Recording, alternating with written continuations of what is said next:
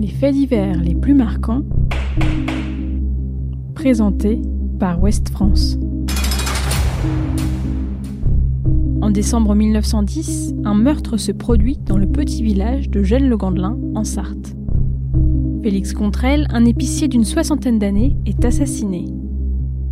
Le coupable est appréhendé quelques jours plus tard grâce à ses empreintes digitales. Bienvenue dans À voix haute, le podcast qui vous propose en lecture une sélection d'articles de Ouest France. Aujourd'hui, retrouvez une histoire racontée par Ronan Coquelin. Il est accompagné d'Enzo Maubert, journaliste qui a travaillé sur cette affaire.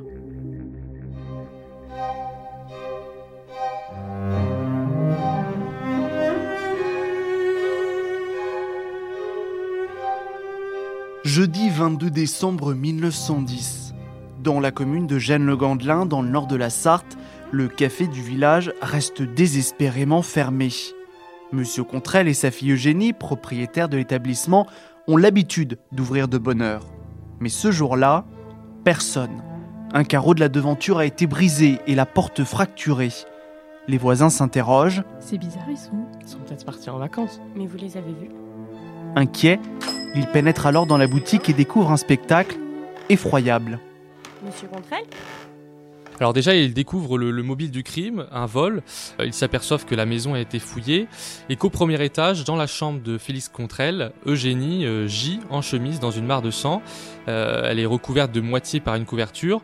Et sur le lit, euh, son père, qui, qui a la soixantaine, est étendu, le crâne fracassé. Il est mort et Eugénie, elle, par contre, respire faiblement. Sur le sol, l'arme du crime, un marteau. De toute évidence, le père Contrel a été frappé dans son sommeil. Alors vers minuit, euh, selon le légiste, il a reçu un coup de marteau au milieu du front. Euh, et le petit journal décrit euh, dans les moindres détails à l'époque la scène, puisqu'on apprend que le coup a défoncé le crâne et fait sauter la cervelle qui a éclaboussé un crucifix pendu au mur. Euh, C'est ensuite sa fille qui a accouru à cause du bruit fait par l'assassin et elle est tombée inanimée au pied du lit, assommée par ce dernier. Le tueur a dérobé plusieurs pièces d'or dans une armoire, puis s'est emparé de la caisse de la boutique. Mais une imprudence pourrait peut-être le trahir.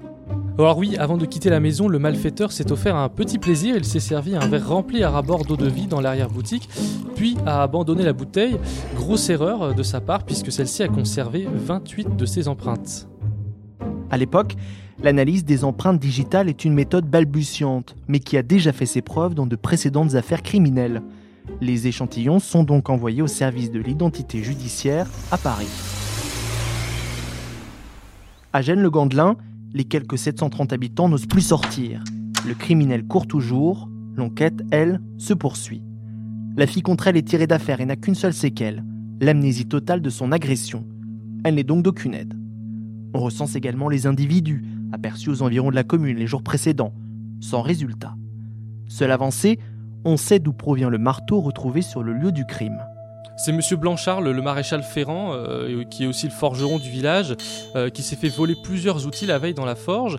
Et lorsque les, gendarmes lui présentent euh, le marteau retrouvé sur les lieux du crime, il reconnaît formellement l'arme euh, qui manquait à sa collection.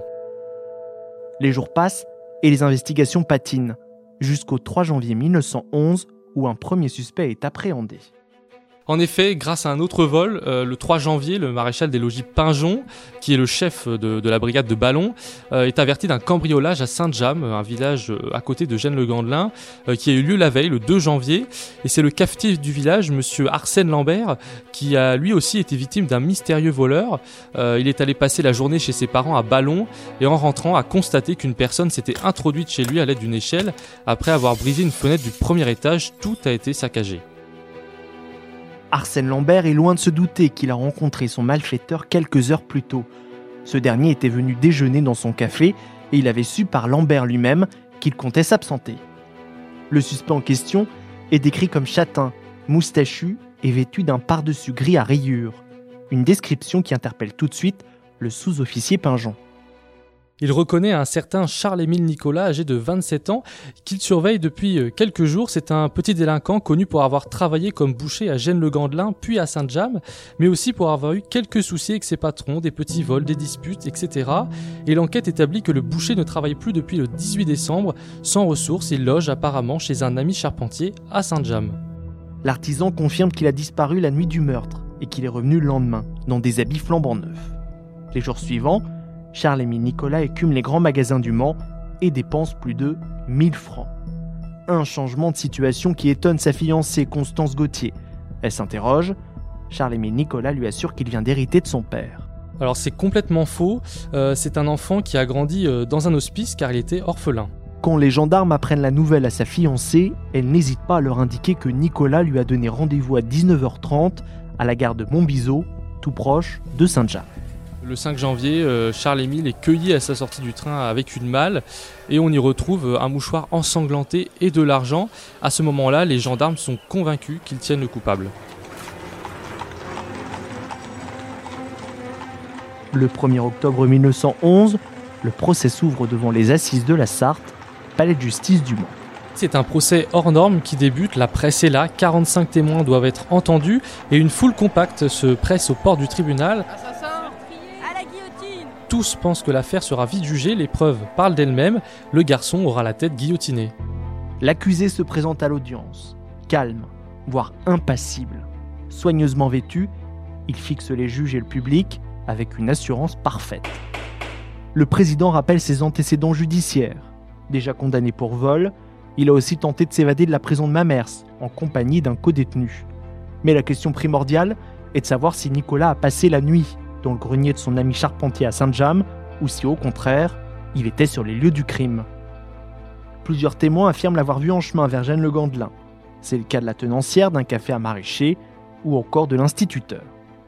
Mais un autre grand témoin est attendu, Alphonse Bertillon. C'est un grand criminologue, il est l'inventeur de l'anthropométrie judiciaire, des méthodes d'identification qui comprennent euh, notamment l'usage des empreintes digitales. Il vient lui-même défendre ce système devant les jurés. C'est la première fois euh, que cette méthode est utilisée en Sarthe et il souhaite à tout prix persuader les jurés de la culpabilité de Charles-Émile Nicolas. Et sur la bouteille euh, qui a été retrouvée à l'épicerie, 22 lignes concordent aux empreintes du suspect. Il déclare au procès En 16 ans, jamais je n'ai trouvé plus de 6 lignes semblables sur des doigts appartenant à des individus différents. J'ai donc la conviction que Nicolas a bien tenu la bouteille entre ses mains. Malgré ces preuves irréfutables, l'avocat de l'accusé, maître Moulière, se livre à une brillante plaidoirie. Il met en cause chacun des témoignages, il explique que les vêtements portés par Nicolas ne comportent aucune trace de sang alors que le meurtre a été un véritable carnage. Maître Moulière se moque également de la méthode des empreintes digitales qu'Alphonse Bertillon vient présenter au procès. Il va carrément évoquer une erreur judiciaire. Charles-Émile Nicolas niera les faits jusqu'au bout. Il sera condamné aux travaux forcés à perpétuité, une sentence qu'il accueillera avec un haussement d'épaule suivi d'un sourire satisfait, heureux d'avoir sauvé sa tête.